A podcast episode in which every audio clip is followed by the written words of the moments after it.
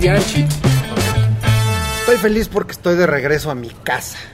A México, querido. A mi México querido. No, no a mi México, a mi cóctel pambolero. Ah.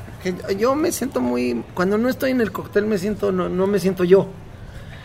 Eh, afortunadamente. te extrañamos? ya- y ¿Quién te sí me extrañaron sientes? porque yo los extrañé muchísimo, pero no sé si ustedes a mí. No, sí te extrañamos. Sí, se entendió mi nota del bar. Estaba Sí. muy crudo, pero a pesar de eso se Está un poco crudo, Sí. pero. Y todo lo, lo grabaste, parece que pegadito a tu. Ya micrófono. sé, es que si se- como ustedes se habrán dado cuenta, el cóctel bambolero es, es mucho fondo, poca forma. tenemos, no tenemos micrófono, estamos tratando de... Si usted, patrocinador, ahí le gusta lo que decimos, por favor, Por favor. cómprenos unos micrófonos, no pedimos más que unos micrófonos para agradar a, nuestro, Además a nuestra nosotros, audiencia. además nosotros somos como Groucho, ¿no? Que tenemos unos principios, pero si usted patrocinador quiere, también También tenemos otros, como dijo Groucho Marx, exactamente. Sepi, bueno, tú ya dijiste lo que tenías que decir. Esa fue mi presentación. Esa fue tu presentación y Eh, te Siento adelantaste. que me están coartando la No, libertad. no, ¿cómo ¿Será, estás? porque, ¿Será porque soy extranjero? ¿Cómo exacto? No sé, no eres, eres, eres y no, ¿no? En realidad, o sea. Bueno, digo, como es- todo en la vida, es- o sea, Sí, soy uno y no es y soy no es, también. uno es y- ¿No? sí. Es lo mismo y lo contrario. Como compadre. Hamlet. Eh, ¿Quién? Pero, presenta- pero preséntate. Ah, perdón. Eh, ¿Qué? bueno, es que me iba a presentar Rafa y ahora me No, dejó- nada más, me- ¿cómo estás? solo. en realidad no es presentar, nada más es ver cómo Está estás. bien, güey, muy bien, mejor que nunca, pero Sí. confuso. ¿Por qué estás confundido? Estoy confuso en términos futbolísticos. No me interesó nada de lo que pasó en toda la fecha anterior ni en esta. No tuve ganas de prender la tele, no me importa que la Champions la pase eh, Fox, no importa nada. Siento raro.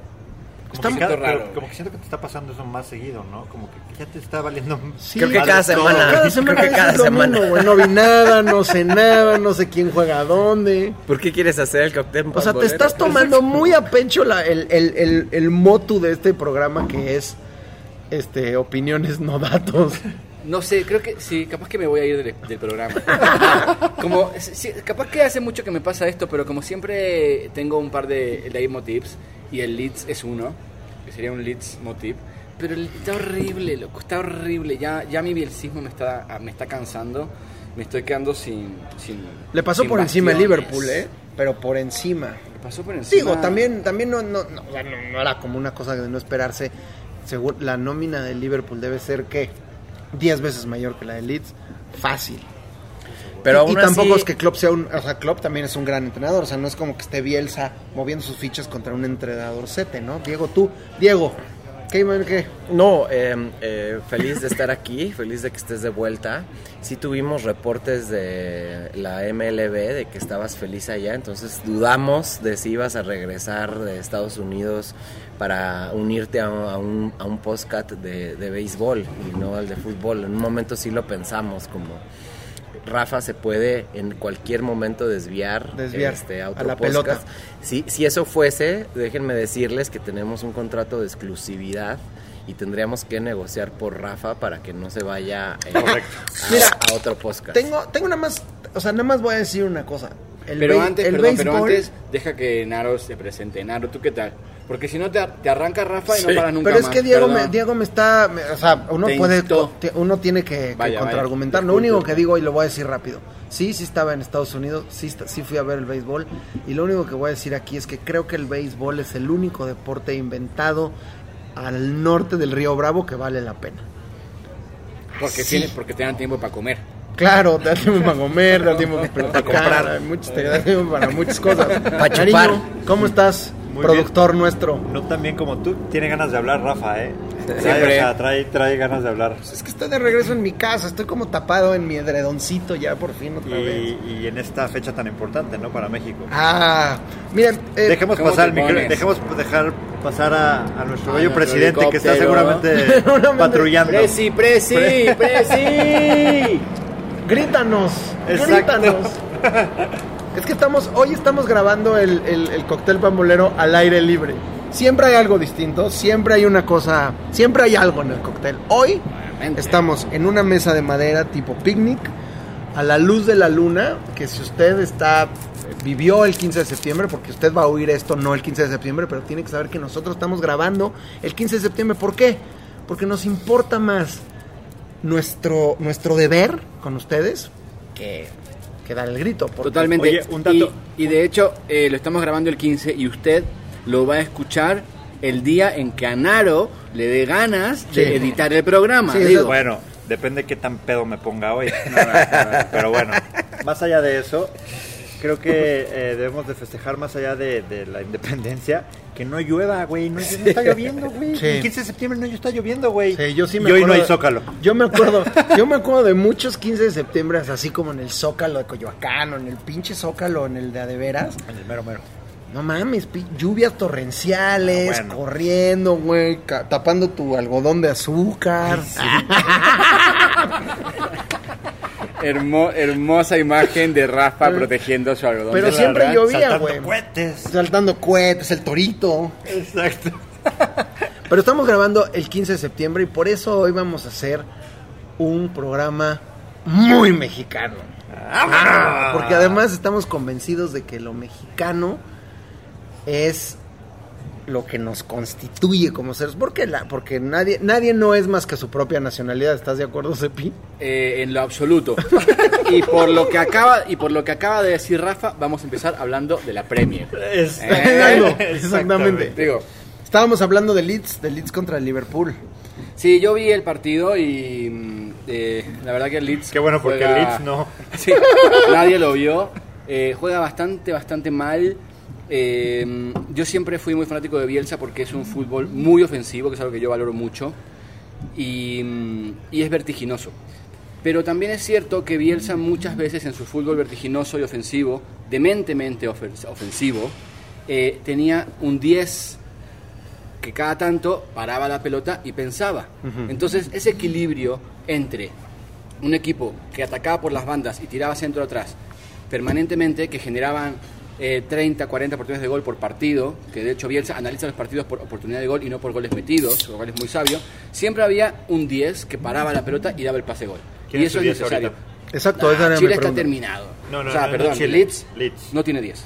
No tiene 10. Hubo un español veterano que jugaba en la segunda cuando estaban por subir a la primera, que era, eh, no me acuerdo el nombre, que eh, hacía como esas veces y un día Bielsa se aburrió de eso y ahora no paran de correr en ningún momento y nadie piensa y eso para mí es un defecto de- en el equipo de Bielsa y me jode. Entonces como que veo los partidos porque como he dicho todos los cócteles, no me pierdo un partido de Bielsa y est- estoy cada vez más Pero ya es disgustado. masoquismo, ya, eh, ya empieza a ser masoquismo.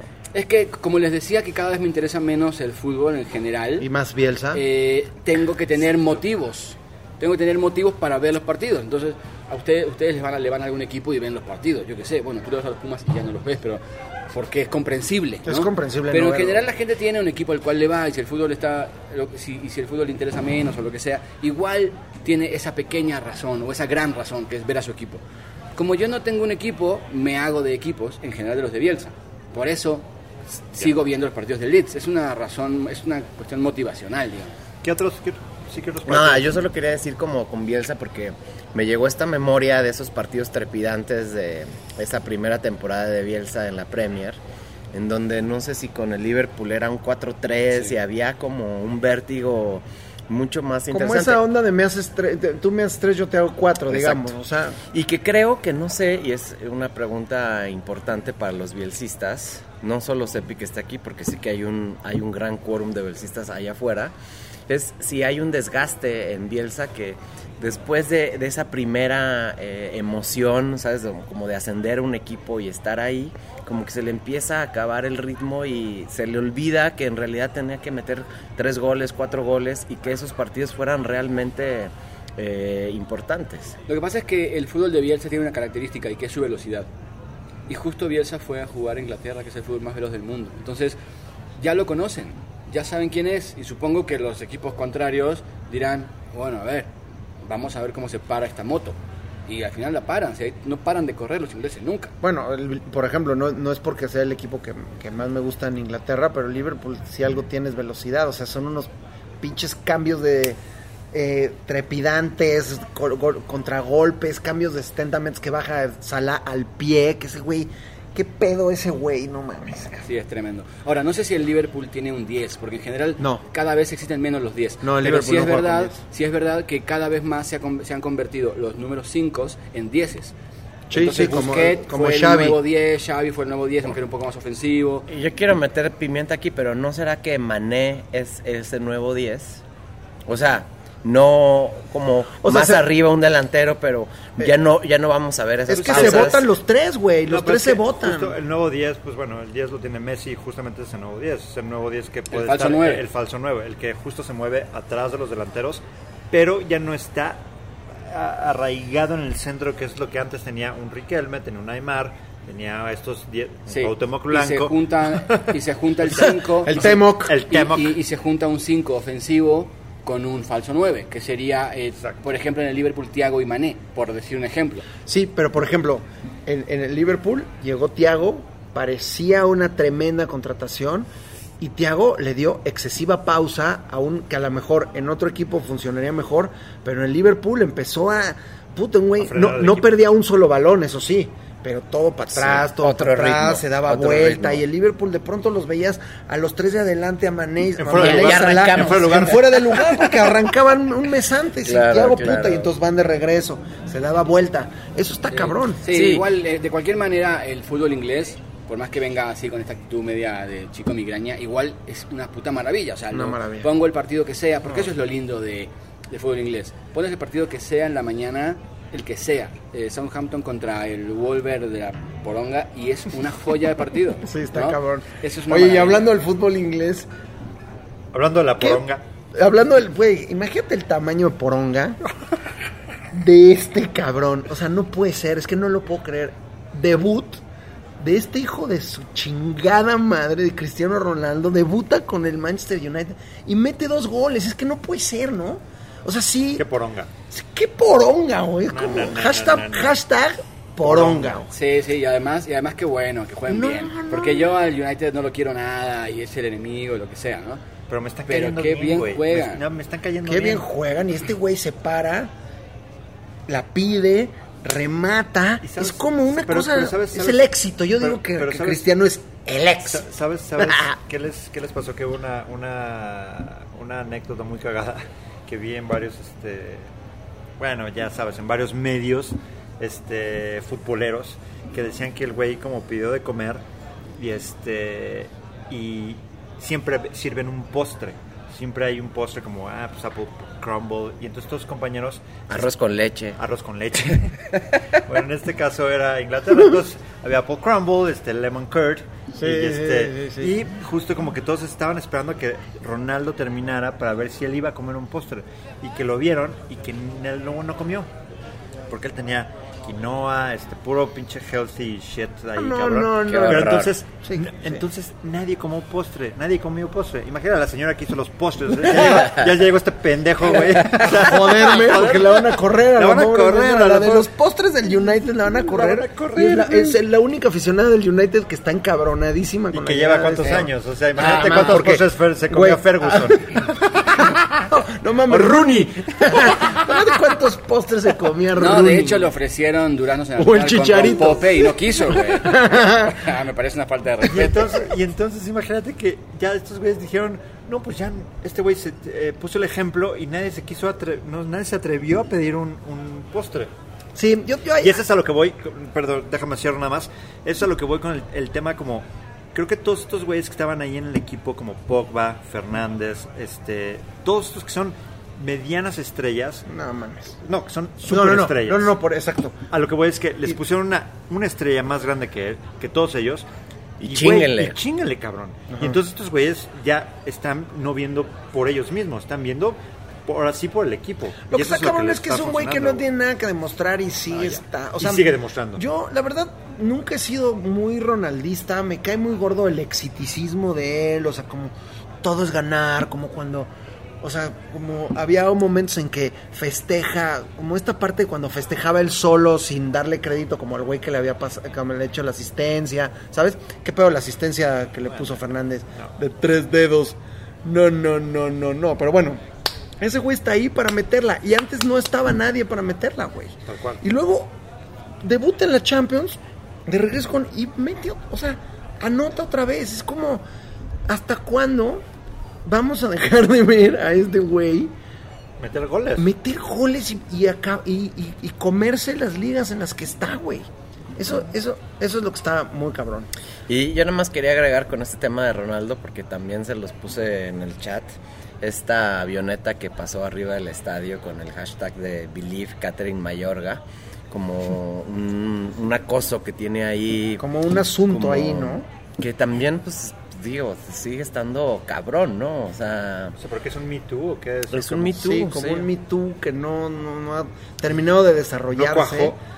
Pero en este guion perfecto de, regresa a Trafford, este, mete dos goles, pero también hay una parte como contra eh, que tiene de alguna manera una organización para volar una avioneta, poner el hashtag en el, en el aire y que todo el estadio lo, lo vea, ¿no? O sea, como que esté ahí presente y nada más le pone un poquito de, pues sí, como de sazón a, a este punto. Digo, habrá que ver Mete otro tipo de goles. No, y también, y también habrá que, habrá No que permitidos, averiguar. Nariñón. Ya sé. No, te digo, también habrá que averiguar El peor es que no hay bar. No qué tan cierto, habrá que averiguar qué tan cierto son las acusaciones y, y, y- y- y- y saberlo. Digo, porque una poco uno puede mirar para otro lado y decir, nada, no pasa nada, son rumores. A lo mejor lo son, a lo mejor no lo son. A lo mejor hay que poner atención en esas cosas. Y yo le Digo, creo a Kathleen Mayorga. Yo también. Yo también. Pues listo. Catherine Mayor Ortiz. Entonces Cristiano de- podría quedar erradicado del cóctel pambolé. Entonces, Salud. eso fue todo lo que hablamos del fin de semana pasado. ¿está Podemos seguir hablando del próximo bloque. Saludcita. Bueno. Alcaraz. Pero es que estamos en el 15 de septiembre, ya se siente, ¿no? Se siente la patria en el corazón. ¿O, tú, o, o- o- o ustedes qué piensan? ¿Se siente la patria A mí el en grito, la piel? como dice Teo, me vale pito. El grito me vale pito. ¿Por qué? A ver, ¿por qué el grito nos vale pito? Porque en realidad es que, es que nos hemos dado cuenta, muchos años después, que la nación es una invención, el, el sentimiento nacional, porque si na- hubiéramos nacido en cualquier otro lugar, sentiríamos, o sea, es como, siento orgullo de ser mexicano. Pues porque naciste aquí, es como, es tan aleatorio como si hubieras nacido en Moldavia, tendrías ese sentimiento. En la, en esquina de mi casa de, en Buenos Aires había un almacén que se llamaba Argentina. Y yo cada vez que pasaba por ahí me preguntaba, ¿por qué mierda le puso Argentina si está en Argentina? Yo te entiendo, claro. si es un argentino que se fue a vivir a Moldavia, Sí, bueno, sí, sí. te entiendo, güey, te entiendo, ponle Argentina a tu almacén en Moldavia. Pero en Argentina todo se llama Argentina. Es como, ¿por qué? ¿Qué ganas? O sea, ¿qué ganas? Como la Avenida México, aquí en México, ¿no? Exactamente. Avenida México. Es como, bueno, eh, eh, eh, es un, es un, es una discusión muchísimo más profunda a la que le podemos, le podríamos entrar de mil maneras, pero a final de cuentas, ¿Te da miedo? No, no, podemos claramente entender que la, que, la, que la noción de identidad nacional es una cosa completamente inventada y completamente construida a partir de Es- muchas estructuras culturales que no, que no tienen nada que ver con el lugar en que naciste. Sí, además Rafa tiene que ver con una cosa importante y que es que la existencia de la, de la nación, que siempre viene con bandera y ejército, es, una, Sí. es un instrumento de control y territorio. social. Sí, totalmente. Entonces, más allá, de poder. más allá de la, de la relatividad de la cultura en sí y más allá de la arbitrariedad de las fronteras que contienen espacios aparentemente con gente similar entre sí, lo importante de pensar es que es una herramienta de control. Y es desde ahí donde uno más o menos tiene que poner una barrera y decir, ojo al piojo. Pero es que, exacto, ojo al piojo. ¿A quién? ¿Al piojo Herrera? Exactamente. Porque sí, porque entonces hay ciertos instrumentos de control o de cohesión de identidad, sobre todo en el proceso civilizatorio hacia nos vamos a dejar de pelear con nuestros vecinos a muerte, pero vamos a seguir construyendo identidades que solo tienen sentido cuando hay un otro. Y ese otro es las elecciones, eh, no las elecciones, sino los equipos nacional, el fútbol, las olimpiadas, etcétera. Sí, y México no es un- y México no es exactamente un país que tenga demasiados conflictos fronterizos, porque para abajo tiene eh, un, un- tiene a Centroamérica que no genera un conflicto fronterizo potente No. y para el norte tiene al país más poderoso del mundo, por lo cual eh, no sucede lo que sucede en, el- en- en gran cantidad del, del resto de países del mundo donde hay conflictos fronterizos. ¿no? Totalmente, y entonces tú ves, por Don- ejemplo, donde, sí, perdón, donde iguales se pelean entre sí. Porque en Argentina, por ejemplo, en Buenos Aires, bueno, hay cierta característica del argentino blanco que viene de los barcos, pero en la frontera con Uruguay, en la frontera con Brasil, en la frontera con Paraguay, hay, eh, con Chile, hay conflictos internos. Sí, muchos. sí, Siempre esos conflictos son entre gente muy igual. Similar. Claro. Con, con, con líneas imaginarias que un día des- alguien decidió hasta aquí tú eres paraguayo y hasta aquí tú eres Y ni argentino. hablar de Bosnia y de todos los países Y que de- se están ni- matando o sea, entre gente igual. Sudamérica, Europa, por eso, por eso hay tantas rivalidades futbolísticas en, en esos, en, en esos continentes, porque Francia tiene rivalidad histórica con Reino Unido, Francia tiene rivalidad histórica con Alemania, pero también tiene una rivalidad histórica con España y también tiene una con Italia. Y de la misma manera, los paraguayos tienen con los chilenos, con los bolivianos. Eh, con- los paraguayos son particulares que no tienen conflicto con nadie, pero los ¿Cómo no? Sí, hay una guerra, hay una guerra en el siglo XIX importantísima que lo que los paraguayos Sí, se pelearon lo- con como no todos los demás, No, güey. no, la guerra de la Triple Alianza. Sí, la fue- Triple Alianza, Fue la de- una masacre donde Inglaterra financió a Argentina, Brasil, Brasil y Uruguay, Uruguay para que hicieran Paraguay. pedazos a Paraguay porque Paraguay era el país más desarrollado industrialmente del continente. Tenían tren cuando nadie lo tenía. El tema es que mataron al 90% de los hombres y Paraguay se quedó siendo un país pequeño que no tiene capacidades para pelearse con nadie. Bueno, por eso pero, en particular. No, no, no, pero a lo que voy es que sí hay una identidad que, que viene de años, o sea, esa identidad nacional no viene de, de los últimos 20 años, viene de años y viene también de esas guerras entre vecinos, independientemente de, las, de los tecnicismos o de las especificaciones de las que tú hablas de la triple alianza, de que se hayan puesto de acuerdo para partirle la madre a este pequeño estado en medio que estaba teniendo una... un- Una pujanza. estaba sobresaliendo Sí, de lo... claro que sí. Pero independientemente de eso, eso es, eso es la historia. Y como tú dices, a lo mejor México tiene un poco menos de eso. Lo que sí tiene México es una identidad claramente definida durante mucho tiempo en contra del vecino del norte. O sea, en contra de Estados Unidos. O sea, sí y no. Sí, porque pero en contra de qué, güey? Si somos, o sea, estamos en contra nosotros, pero es un país con una con una, o sea, muy permeable a la cultura de Estados Unidos y, y es el país donde la cultura de Estados Unidos ha entrado con más fuerza que en ningún lugar del mundo en cuanto a lo que se te imagine. Yo creo que Corea del Sur es- está más cabrón que nosotros, ¿eh? pero bueno, después de Corea del Sur, nosotros somos los más permeados en la cultura gringa. Pues pero haremos eso un no capítulo decir- sobre Corea del Sur. Lo haremos alguna vez, pero eso no quiere decir que no nos defina, y aunque, aunque oigamos y aunque nos vistamos y aunque seamos eh, eh, eh, protogringos en nuestra forma de vivir, en nuestro pensamiento creemos que somos antigringos. No, lo crees y eso tú. nos define como identidad. No, lo, cre- lo, cre- lo crees tú y, se, y lo extrapolas al resto de la población. Pero yo creo que no es así. De hecho, es, es el doble discurso. Es un país que aparentemente está en contra de su vecino millonario. Sin embargo, nuestra cultura es eso y vivimos de eso. Y, y yo me acuerdo cuando iba a la secundaria y iba en la mañana con la, con la chamarra de los Dolphins. Ah, ¿Qué bueno, es eso sí, boludo? que es terrible. en mi vida se me hubiera ocurrido. Bueno, eh, Rafa va a Estados Unidos cada, cada semana. bueno, pero Rafa, Rafa odia a, a los gringos, pero los ama. O sea, y, y- y bueno, ¿qué te, qué te puedo decir? Pero tenemos, tenemos, salvo que tengas algo muy importante para decir o alguno de ustedes, tenemos una pregunta para este bloque. No, no, no, a lo que voy es, pero entonces, pero lo que sí es, es, es la afición mexicana, lo- toda la banda que se cruza al otro lado, sigue definiéndose como mexicano en términos de lo que es y- y fundamentalmente lo expresa de una manera muy importante cada vez, por eso es ese negociazo de la selección mexicana yendo a jugar a Estados Unidos. O sea, sí hay un, sí hay un, hay, hay una hay- hay- hay- lo, lo planteó Huntington, digo, terriblemente, porque Huntington, ¿Dónde juega Huntington? ah, Huntington jugaba en, creo que en Harvard, ¿no? O en, Ok,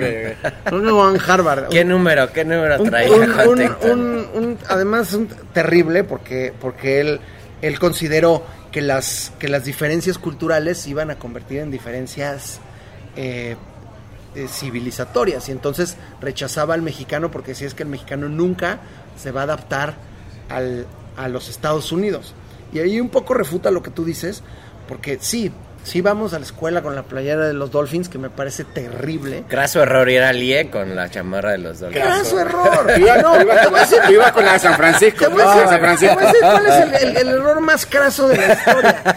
Cuando empieza septiembre, güey, y empiezas a ver que todos los putos canales de, de la televisión están monopolizados por un pinche deporte asqueroso que, que- Que se llama fútbol. que, que se llama fútbol, que no juegan con los pies, cabrón.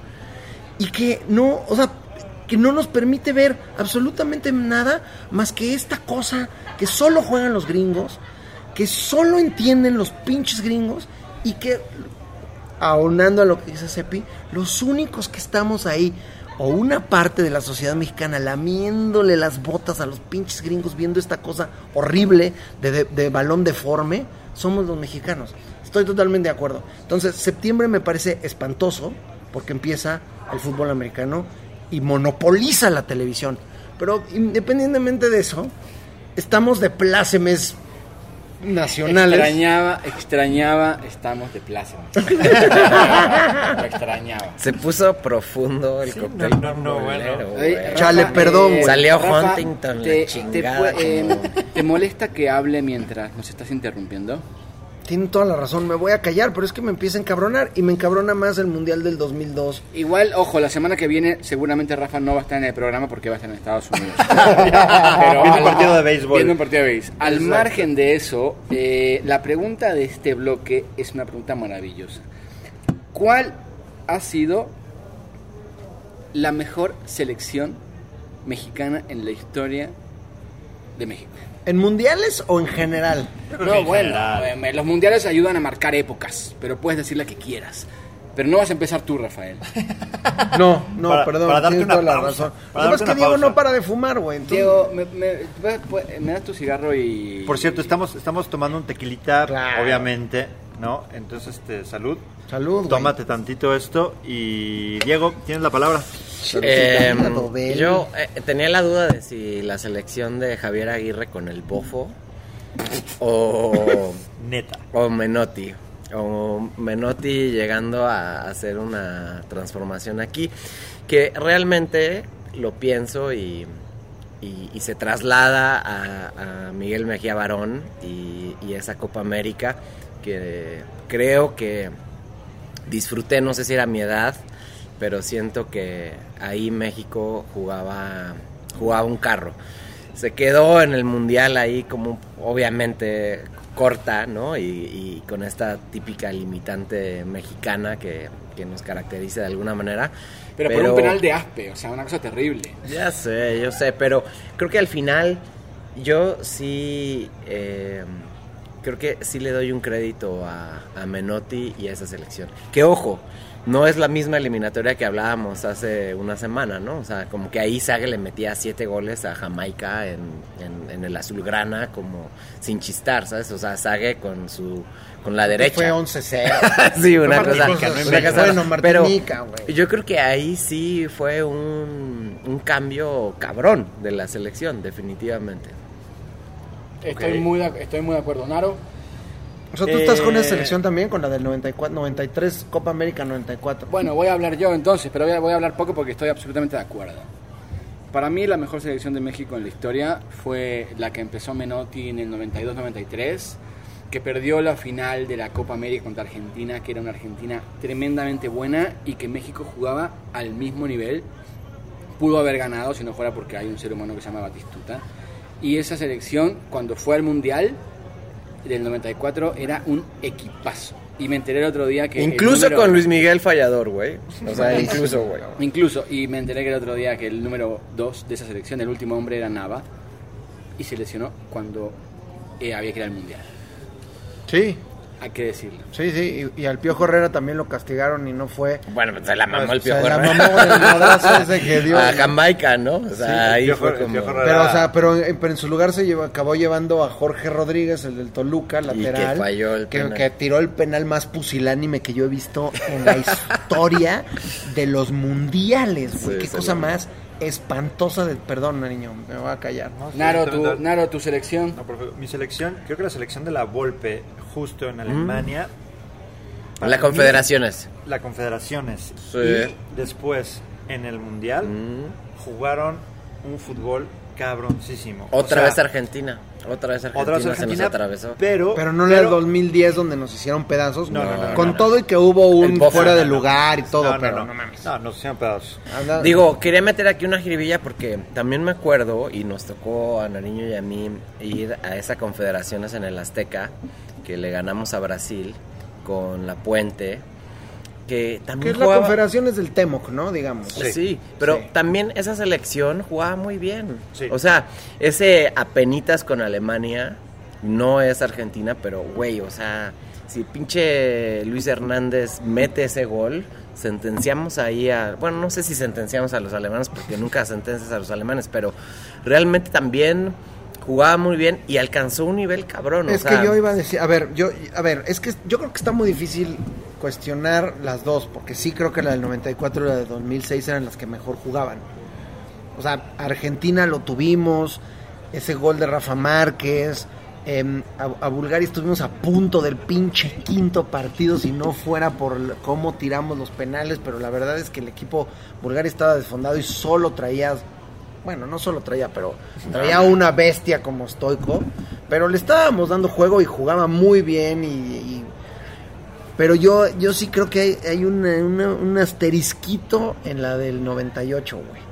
Esos goles de Luis Hernández, es este mm, eh, Cuauhtémoc Blanco, el gol de Cuauhtémoc. Blanco contra Bélgica, ese partido contra Alemania que, que el matador Hernández el de Holanda se la regaló al- al final el minuto 90 estábamos ahí como que ya perdimos, pero Traíamos, ganamos, pero pasó todo. más estrellas, pero la neta es que jugaba mucho más dinámico el fútbol de la Volpe. Sí, sí, sí. O sea, no, no, no, estoy de acuerdo. Nada o sea, más quise ponerle asterisquito No, y al entiendo. del, al del y eran, 98. Y eran, y eran estrellas y jugaba, o sea, es lo que digo, o sea, güey, Cuauhtémoc te hacía una jugada que justo contra Brasil en la Confederaciones, güey, era, o sea, la sacó de donde, o sea, hizo un jugador. ese ese, juga- ese sea, jugadón del Temo. Y, ese tipo de cosas, pues, güey, no lo tenía la selección de la Volpe, porque, pero, güey, ahí tenías un guardado que estaba jugando todo, güey. Estaba, Y también- o sea, pero Guardado Pavel tenía, Pardo, pero güey, Guardado estaba- tenía 14 años. No, por eso, pero y en el jugó. 2006 y lo metió contra Argentina lo metió el titular, güey.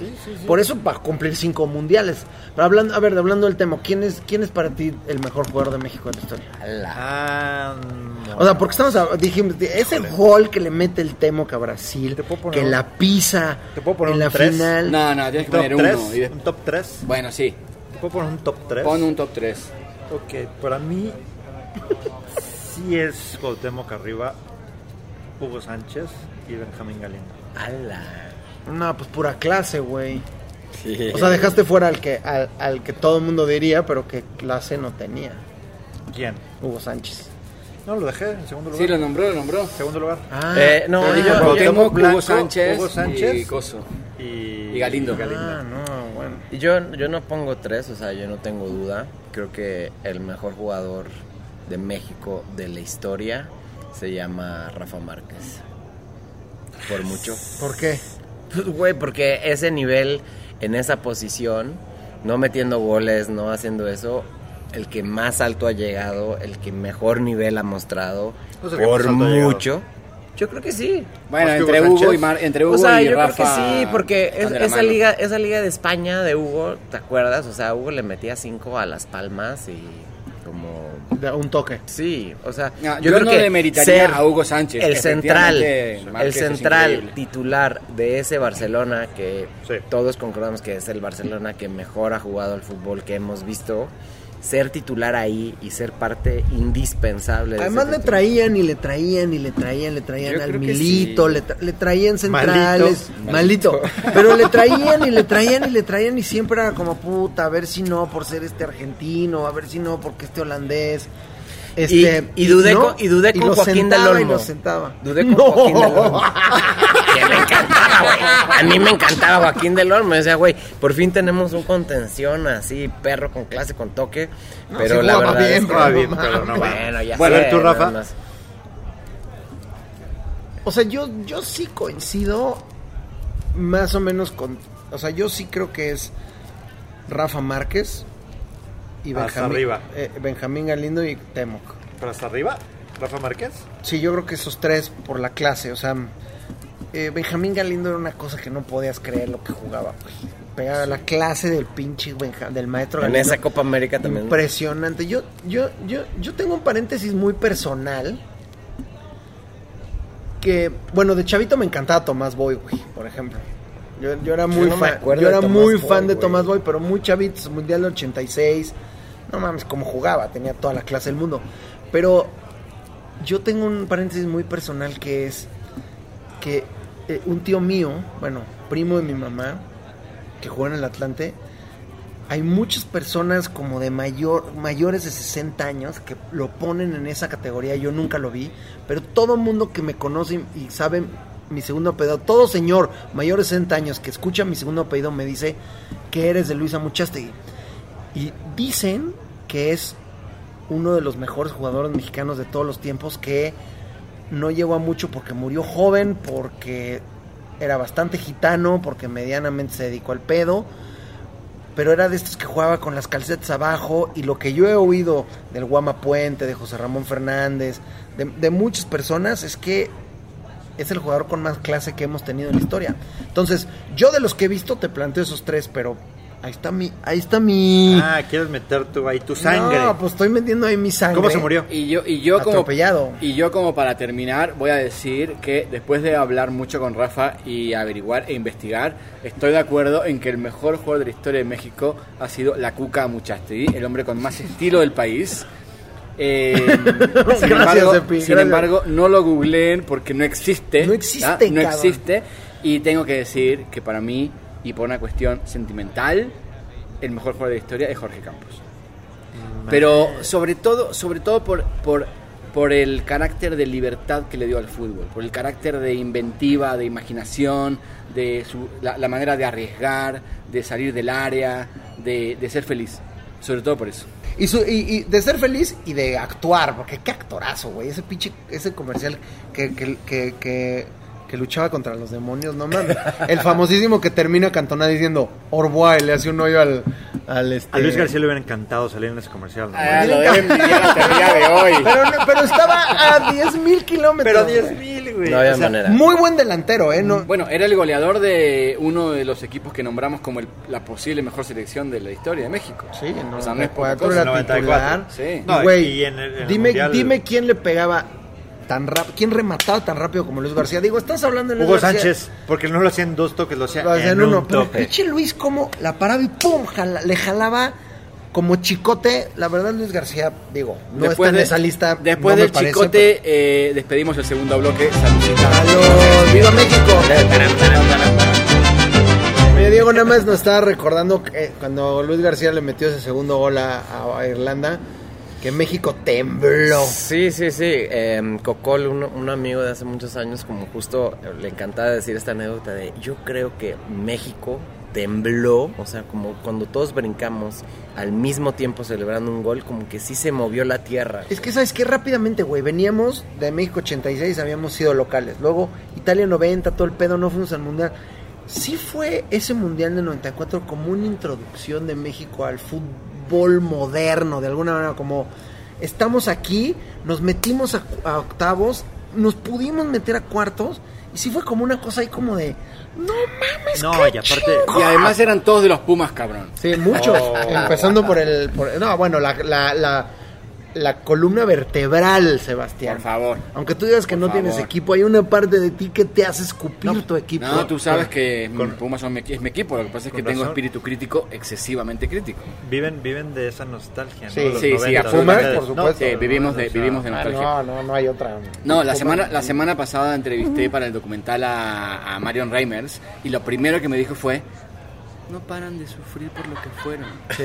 Sí, terrible, terrible. Me Pues fui llorando de ahí, güey. Marion es. Yo, Ma- Marion es lo máximo, güey. ¿Por qué lo dices? Es lo sé, máximo. me no encanta, importa por qué, pero es lo máximo. La vamos No, a invitar no, a algún la programa. oigo, la, la, y- y cómo narra y además pobrecita, güey. Primero tú, o sea, ahora que tiene que aguantar al pollo Ortiz, güey. Me doy un tiro. No, güey. Se parece a ti, pero güey. tiene un doctorado. o sea, no, no me digas eso. Pero, Qué güey, poca madre, la ella mala onda. aguantando al pollo Ortiz en sus, en sus, en- Imagínate. en sus narraciones, pero ella tiene un doctorado en, en aguantar sin vergüenzas, cabrón. O sea, Imagínate. estuvo junto al, al lado de André Marín Ese, por, exacto. no sé, güey, 20 años. Y ella es una pinche estoica chingona. Me encanta Myron Reimer. No, pero además este tiene, sí además tiene una- algo que es muy, valo- es muy valorable que es. Es una mujer hiperfeminista, con un pensamiento hipercrítico y ha logrado eh, existir en espacios comerciales. Que eso para mí es muy válido. Y- y porque no- y no uno puede... No, y comerciales, al lado, y en espacios de más misóginos del mundo. Al lado Además, de de puede ser- Aspe, güey. uno- Imagínate Aspe, que, se- que Aspe es del yunque, güey. Por más de que es un güey de los Pumas, yo digo que Aspe seguramente milita en el yunque o una cosa así. No, digo, porque además lo digo- lo digo porque uno Aspe puede- ha de decir iberósfera. Cuando vino en, a Aspe sí dice, vamos al fútbol de la iberósfera. No, bueno. Yo hablando O sea, del Mundial del 94 tengo un recuerdo que lo tengo que contar porque está, lo tengo en el corazón guardado. Yo me fui en- a vivir a Chile en el 93. Y en el Mundial del 94 estaba estudiando en Chile y, tení, y, y obviamente nadie suspendía en Chile los partidos, o sea, la las clases Porque Chile no jugó el mundial. para ver a 99, México. Claro, Además Chile no jugó. Entonces yo quería ver a México desesperadamente. Y en un momento mi viejo fue a Estados Unidos y me trajo de regalo una televisión chiquitita, del tamaño de un celular. O sea, tu viejo también va a Estados Unidos, no solo Año yo. 94, sí. Sí, pero no dice que lo odia. No, y me No, trajo una tele imagino, chiquitita y, y yo tenía a la hora del partido México-Italia, tenía un examen de inglés. Que yo sigo sin saber inglés. Pero fui al examen con mi, Reprobaste. con mi tele chiquitita y la puse debajo de, de la mesa. Y estaba haciendo como que hacía el examen y miraba el partido. Y cuando Marcelino Bernal metió el gol, lo grité, güey. Lo grité, no me importó nada. Y me expulsaron. Bien, expulsado por México. Eso es- esa es la anécdota más mexicana y nacional que hemos, hemos escuchado Y hoy. si estuviera Teo aquí diría, las historias de Sepi. No, pero ¿cómo es? No es las historias. Los recuerdos Los de recuerdos de de Sepi. Necesitamos hacer un jingle para esa, Oye, esa güey, no sección, hemos ¿no, Sí, hecho, claro que sí. no hemos todavía- valorado que Teo no está aquí, güey. Ay, O sea, no, nunca bueno, valoramos no, qué, qué mierda de madre. gente somos. ¿Qué? A ver, ya. Estamos No en nos el podemos programa, estamos en el programa Patrio. Estamos en el post, en el podcast, Postcat. en el postcat, Postcat. Patrio. Em, Pero tenemos que hablar del- de, la, de la siguiente jornada. Y de, ¿no? los, de lo que vamos a ¿Qué tomar, ¿no? prefieres hablar tú, de comida o de fútbol? De comida, nada. O sea, tenemos que hablar por lo menos de, de un partido que vamos a ver y qué vamos a comer y qué vamos a chupar a alrededor liga. de ese partido. Es que bueno, Ah, a ver, bueno. nos llegó el fin de semana más rápido, ¿no? Obviamente. Nos llegó Estoy- muy rápido porque está la, porque estuvo la Champions. No, y porque pues ya mañana se trabaja, papá, papá, Claro, o sea, entonces... Perdón. pues, Por eso estamos de plácemes. estamos de plácemes y... No vuelvo a decir eso. No, por y bueno, favor. se vienen dos encuentros importantes, y no importantes, sino interesantes en la Liga Mexicana. O sea, tenemos. O sea, te- ah. O Qué sea, rica es la corona en lata, la grande, ¿no? No paras de tomar Coca-Cola, Diego. qué rico, güey. Qué rico. Y un malborito. No, bueno. y este tequilita, maestro Dobel, Maestro bueno. Patrocínenos, patrocínenos. Es la primera, tengo que decirlo, es la primera vez en, eh, eh, desde, que, desde que tengo recuerdo que no me interesa para nada, pero para nada, los partidos de la Liga Española, por ejemplo. para Está, nada. bueno, sí, sí hay uno importante. Hay uno que a mí me llamó mucho la atención, que es eh, no el Atlético de Bilbao contra Atlético de Madrid. Que hay una historia padrísima ahí, pero bueno, podemos hablar de eso otro día. Pero eh, eh, está, está el, el encuentro de los Aletis. Que Los me, Aletis. que me gusta mucho. Que sabías que el Atlético de, de Madrid es un, fue una sucursal del Atlético de Bilbao. ¿De verdad? Sí, o sea, como a principios de siglo el Atlético de Madrid, bueno, el Atlético de Bilbao fue a Madrid porque el Atlético de Bilbao tenía mucha tradición futbolera, eh, una ciudad muy industrial donde habían llegado los ingleses, les enseñaron a jugar fútbol.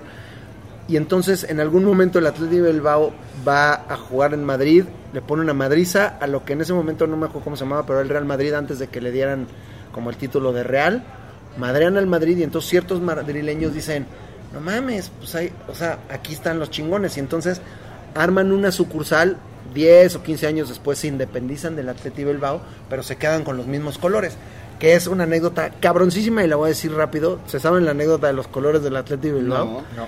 mandan un güey, este, jugaban con cualquier tipo de color y entonces había una relación con el Blackburn Rovers o algo así, que es mitad azul y mitad blanco. Mandan al güey a Inglaterra, pero estamos hablando de primera década del siglo XX. Y el güey por alguna razón no consigue los uniformes del Blackburn Rovers, no sé qué. Y entonces cuando llega, cuando ya se tiene que regresar a Bilbao, está en Southampton, este, en el, en el puerto, Dice, puta madre, los uniformes. Se y pachequeó. entonces compra todos los uniformes. se pachequeó y compra los uniformes del Southampton, que son rayas azul y, y blanca. Y llega con eso y le dice, güey, Rojo, Rojo y Ah, blanco. rojo y blanco. Y llega con los uniformes y le dice, güey, pues es lo que conseguí. Es lo cabrón". que hubo. Y a partir de ahí, el Atlético Bilbao usa, y bueno, y por, por ¿Le autonomía. habrá pasado lo mismo a las chivas? Ay, sí. No, pero además es ¿Con muy- el San Luis? Además es muy bueno. Y luego- además es muy bueno, ¿no? Porque los vascos que van de vascos por la vida, ¿no? Como, "Ah, ¿qué- ¿de dónde eres vasco? Ah, no puede ser más vasco, y solo vasco, y solo vasco. Y vienen de Inglaterra su uniforme, güey. De Southampton. No, bueno, no, bueno, claro. ellos se creen ingleses, güey. Pero los vascos tienen mucho Los- inglés, ¿no? Hay una cosa como No, de Bilbao. claro, Pero bueno, no vamos a hablar del fútbol europeo porque en realidad tenemos grandes partidos en la Liga Mexicana haciendo Muy tradicionales, ¿no? Muy tradicionales. Tenemos uno que para mí es el, el partido del anti-México. Toluca América. Ándale. No, pues se juega todo ahí. o sea, Partidazo, ¿no? Quiero, quiero decir que cada vez juega más feo el América, pero sigue ganando, güey. Qué impresión, cómo me duermo viéndolos, pero... Pero tu cholismo no te mantiene despierto. eh, no, O, sea, Solari es un cholista. A mí me- 100%, a- a- ¿no? Mira, No, tengo, no tengo entiendo. que siquiera, decir que no entre ayer, y nada. hoy, entre ayer y hoy estuve en el auto cuatro horas por día, insoportable. Me perdí en ¿Dónde Coajimalpa, eh, horrible. Muchas horas en auto, estuve en, en, en Tlalpan hoy 49 minutos, una cosa espantosa. Y escuché mucha radio y en un momento, hoy, ¿A quién hoy, escuchaste? Hoy escuché, además tengo que decirlo, escuché radio de- y programas de fútbol un poco como para entender qué estamos haciendo nosotros acá y qué hacen los demás. Claro, qué bueno que estás haciendo tu... como para tu refrescarme research. un poco. Ahora, güey, Y escuché el de cinco doble- programas w, después. W Deportes, una cosa así, que es espantoso. Y hay un güey que le dicen el Beto, hueva. el Beto no sé qué, que es espantoso. Y estaba diciendo, bueno, evidentemente el América está demostrando que el fútbol hay que jugarlo eh, para ganar. Y entonces juega horrible, pero está demostrando que es el mejor equipo. y me pareció tan patético todo lo que estaban diciendo que bueno, no lo cambié, pero por morbo, ¿no? Ese morbo, ese morbo de escuchar al peor periodismo deportivo es brutal. Saludos No a los puede- del cóctel deportivo, ¿no? Saludos, saludos, saludos. Ah, Espero les tenemos haya- un tocayo, le- tenemos un tocayo ahí espero les afuera. haya ido bien en su primer cóctel deportivo. Cóctel Deportivo. Venga. Mu- muchas gracias por hacernos publicidad. Sí. Bueno, entonces. Está el ¿qué es Capi Beltrán que- ahí, güey. ¿Qué es lo no, que se viene? ¿Qué es lo que se viene? El partido, tú decías, Rafael, anti-México. No, ¿por pues qué? es el que dice Diego. Yo, yo digo que Toluca América es como medio anti-México. Lo que yo entiendo es que ¿Pero como por ahí de los 60, 70, Ajá. el Toluca es como el, el equipo que, que, que los ex- españoles eh, exiliados, no, no los exiliados, sino más bien como la comunidad españolita en México escogió, ¿no? Pero el Toluca sí Puebla tiene... también. Bueno, el Puebla también. El Toluca y el Puebla son como muy de la comunidad española. Y bueno, y el América, pues es el equipo tradicionalmente contratador de extranjeros. Se llama América. No por de ninguna manera hablar mal del América, pero sí me parece como el, No, pero espérate, el Rafa, partido menos hablar- nacionalista, Bueno, pero digamos. podemos hablar mal de la está- América sin ningún problema. No sé por qué ahora tienes ese pudor de, de- de- desde cuándo. No, yo siempre hablo mal de la América Ah, y además bueno. me encanta hablar mal de la América. Lo que pasa es que es terrible que la- hablar mal de la América cuando la América pues, está partiendo la madre a todos, güey. Y jugando así de Eso hay que encontrar otras formas de hablar de la América. Sí, mal. no, y también, y también hay que aceptar que la América, por más que, nos, que, que no nos guste, es un equipo muy mexicano y que la, y que la mitad del- del- del- de los mexicanos eh, le van a la América. güey. Entonces es lo que Justo hay, lamentablemente. ahorita, Y por el- cierto, nada más eh, una acotación. Eh, al minuto 66, el Filadelfia falló un penal. Estoy casi seguro de que lo falló el jugador y no lo paró Memo Ochoa, porque Memo Ochoa no para un penal, güey, pero ni no- aunque lo tire Jorge Rodríguez. mientras- Ganó el América y ¿qué creen? mal. Otra pinche final de la América. Otra final. Pero ¿de qué copa estamos hablando? De la que De va la Champions, de la que de va la Champions de al CONCACAF. de- de- Nosotros, Epi Pumas está jugando ahora una nueva cosa rarísima que es como la League Cup, que yo creo que están tratando de introducirla como la UEFA de la CONCACAF. Bueno, por supuesto, pero ¿quién Bueno, va al quién va al, al ¿cómo se llama Mundial de? Clubes. Al Mundial de Clubes. El campeón de la, cham- Es de la CONCA Champions. me van a perdonar, pero es espantoso. Bueno, Pero es menos espantoso, pero- es más espantoso cuando hay un equipo gringo jugando la final de la Conca Champions. O sea, yo digo que todos los años tendría que jugar los dos güey, equipos mexicano, mexicanos, o sea, que no vayan, Y no lo favor. digo por nacionalista, lo Yo- digo porque aquellos no. yo no- creo no- que habría no- que Empezaron empezar- a jugar hace 15 minutos. Habría que empezar por... Se va a pasar López Obrador. Ah, Presi, Presi.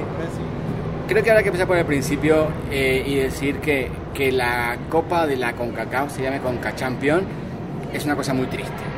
O sea, si vamos a hablar un poco No, no profundo de idiosincrasia, no se puede llamar CONCA Champion. Y empieza con un himno que no es el himno de la alegría, que se trata de parecer al himno de la Champions. Somos unos copiones de mierda, es asqueroso, un nivel de mediocridad y de arribismo brutal, Ah, bueno. porque la coca de la, Conca- o sea, de la CONCACAF es la CONCACAF y punto, y es lo que es. ¿Pero qué prefieres? Champions- ¿Cola de ratón, eh, cabeza de león o cola de ratón? ¿O cómo es? No, es, al revés, ¿no? De hecho, debería llamarse CONCACAP.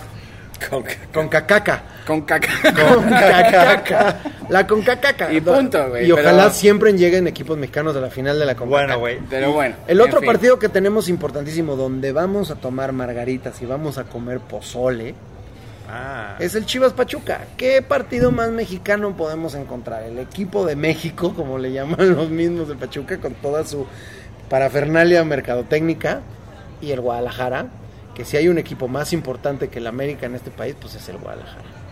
Oye, ¿por qué empezó? ¿Por qué es la cuna del fútbol? Nada más cuéntanos tantito de por qué es la cuna Yo del entiendo fútbol. que es porque las minas, Las minas, minas, como la- Argentina, la- las minas. minas. ¿La mina de qué? La Porque la mina me encanta. No, no, no. Los- los- eh, la zona de, de Hidalgo, Chico Hidalgo, etcétera. Hay, hay muchas zonas mineras en, en Pachuca. Vinieron trabajadores ingleses, obviamente imperialismo, eh, vinieron a, a apropiarse de las minas como ahora se las, se las apropian los canadienses de las minas. Y, y hace eh, 120 años crearon el, la- el Proto Pachuca, que es el primer equipo de México, el, el equipo más viejo de México. Sí, ah, como dato eh, especial, ¿sabes? Los pastes, tú que viviste en Inglaterra, Diego, te acuerdas que había unas cosas muy parecidas a los pastes que son los pastries. Sí. Pastries. Esas madres. Es un poco, es esa herencia británica que queda todavía en Hidalgo y que el Pachuca, pues evidentemente es parte de esa misma cuna inglesa, igual que el Atleti de Bilbao, es, es- es esa- igual que el, el River Plate, que los argentinos no hablan una, un- una gota de inglés, pero sus equipos se llaman Boca Juniors, Bueno, en River Pachuca sí se Plate. habla muy bien el inglés, no, ¿eh? no, no, No. Exacto, a lo que voy, a lo que voy es que es que eh, lo- el, el- el inicio del fútbol en el mundo fueron los trabajadores ingleses en este momento cúspide del imperialismo inglés a finales del siglo XIX, donde habían ingleses trabajando en todos lados del mundo, jugaban fútbol y les enseñaban a jugar fútbol a los locales. Yo ¿Por qué tengo un amigo, argenti- un amigo argentino que decía que, decía, ¿y tú qué profesión tienes? ¿Tú qué estudiaste? Porque evidentemente no había estudiado nada. Decía, yo soy ingeniero en minas. ¡Qué desgraciado! Ah. Pero bueno, al margen, Amigo de Asper. Eh, ¿Cuánto perforaban? No, no es cierto. bueno, Nariño se va a encargar de editar su comentario él mismo. Él mismo. Eh, un poquito de autocensura no va a venir mal. Que eh, estamos en el tercer bloque, estamos a punto de despedirnos y tenemos que hablar un poco de los cócteles, que es lo que caracteriza a nuestro programa. Eh, evidentemente no, pero... ¿Qué vamos a tomar viendo el Pachuca? Lo mismo de los del ¿De cóctel dónde deportivo. viene la margarita? Creo que también. Eh, yo creo que la margarita tiene mm, esta peculiaridad que todos los estados del país creen que en un bar se originó la margarita. Si vas a Guerrero, dicen, no, en Acapulco, porque aquí en los 50 llegaron una señora americana, pero todos tienen esta peculiaridad, como es una extranjera que no tomaba tequila solito porque le parecía muy fuerte y entonces lo combinaba con limón y azúcar y un licor de naranja para que la gringa pudiera tomar un poco de tequila. Creo en esto de que la margarita sí se inventó en Ensenada. Tengo eh, información de dos bares de Ensenada No que tengo también datos, pero no tengo dudas. se, se pelean esa autenticidad. Pero mm, creo que lo, lo importante aquí, y creo que vale, muy, vale mucho la pena este extra en la receta, es que en lugar de hacerlo con, eh, con licor de naranja, Con con, Contro. contro, que por cierto México produce su propio contro, que es el controy, con Y, Me encanta. me mucho encanta. más barato, eh, mucho más accesible. Pero hay una manera de hacer esa margarita que le llaman Cadillac, que es un extra.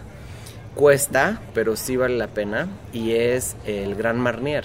El Gran Marnier es coñac con licor de naranja. Y entonces le das un upgrade a tu margarita. si tienes un tema ahí como, oye, voy a hacer unas margaritas, ay, ¿cómo crees? No, oye, sí, es que compré Gran Marnier, tengo tequila, tengo limón, tengo un poquito de azúcar y entonces le doy un upgrade a la margarita y hago margaritas con Gran Marnier. Entonces vamos a ver Pachuca, Guadalajara con margaritas con Gran Marnier. Pero absolutamente. Me encanta. Absolutamente. Por más aburrido que pueda estar ese partido, te aseguro que a la tercera margarita lo vas a disfrutar. No, el Pachuca además, Chivas. además eh, digo, consejo obvio, tienen que tomarse los cócteles, los Grand Marnier, eh, antes del partido. Porque tienen que entrar al partido bien chambreaditos para que puedan disfrutarlo. si no Disfrutar va a ser cosa imposible. espantosa. Chivas, Pachuca, margaritas, por favor, tómense tres antes de empezar el juego. Y nada más, antes de despedir el programa, quiero decir una cosa. El sheriff ganó. Nuestro sheriff de Nuestro toda la sheriff vida. de toda la vida. Salud por el sheriff. Salud por Adiós. el sheriff.